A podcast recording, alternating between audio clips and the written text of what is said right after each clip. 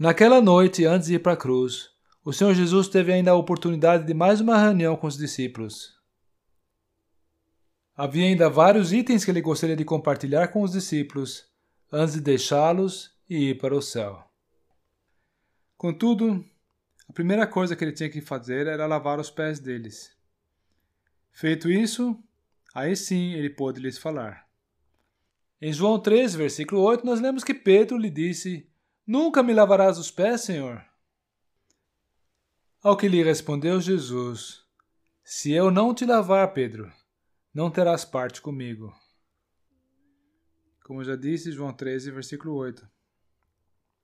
E nós, hein? Nós também precisamos da lavagem dos pés no sentido espiritual, para termos uma comunhão não perturbada com o Senhor. É somente assim que nós podemos receber a mensagem que Ele tem para os nossos corações. Há tanta coisa em nossa vida cotidiana que pode turvar o relacionamento com Ele.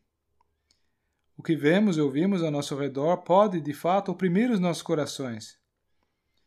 Sabe, por vezes até mesmo as nossas fraquezas, o cansaço, o esquecimento, até mesmo as nossas debilidades, os sofrimentos da idade, essas coisas nos causam grandes dificuldades e nos turvam a relação com Deus com, ou com o Senhor Jesus.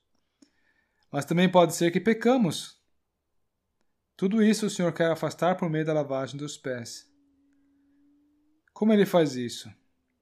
Confrontando os nossos caminhos com a Sua palavra, ele nos faz ver as nossas falhas e nos conduz a uma confissão sincera, para que Deus possa nos perdoar. Ele nos deixa ver as suas fontes inesgotáveis de auxílio, cheias de graça e de força, e ele alenta os nossos corações com seu consolo e encorajamento. Quando tudo isso que obstrui a comunhão com o Senhor for removido, aí sim ele pode, tanto como fez com os discípulos nos dias que esteve aqui na terra, ele pode nos revelar os mistérios a respeito da casa do Pai. A casa do Pai é o nosso lar eterno, o lugar onde ele mesmo se encontra, o Pai Celestial.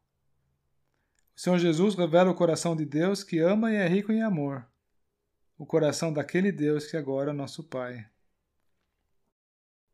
E o Espírito Santo, por sua vez, que habita em cada um dos crentes, procura sempre engrandecer ao Senhor Jesus diante dos nossos corações.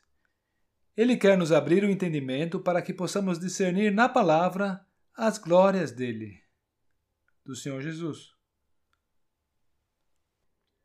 As glórias são as excelências, são as virtudes, são aqueles pontos que diferenciam o Senhor Jesus dos demais homens. Contudo, ele somente poderá fazer isso quando não há nada entre nós e o Senhor. Por isso, meu querido irmão, minha querida irmã, o importante é estarmos sempre clarificando a nossa relação com Deus, confessando as nossas culpas e falhas, todas as nossas contaminações e transgressões. Na ciência de que estamos lidando com o Deus Santo, que contudo tem prazer em se relacionar com aqueles que Ele mesmo resgatou.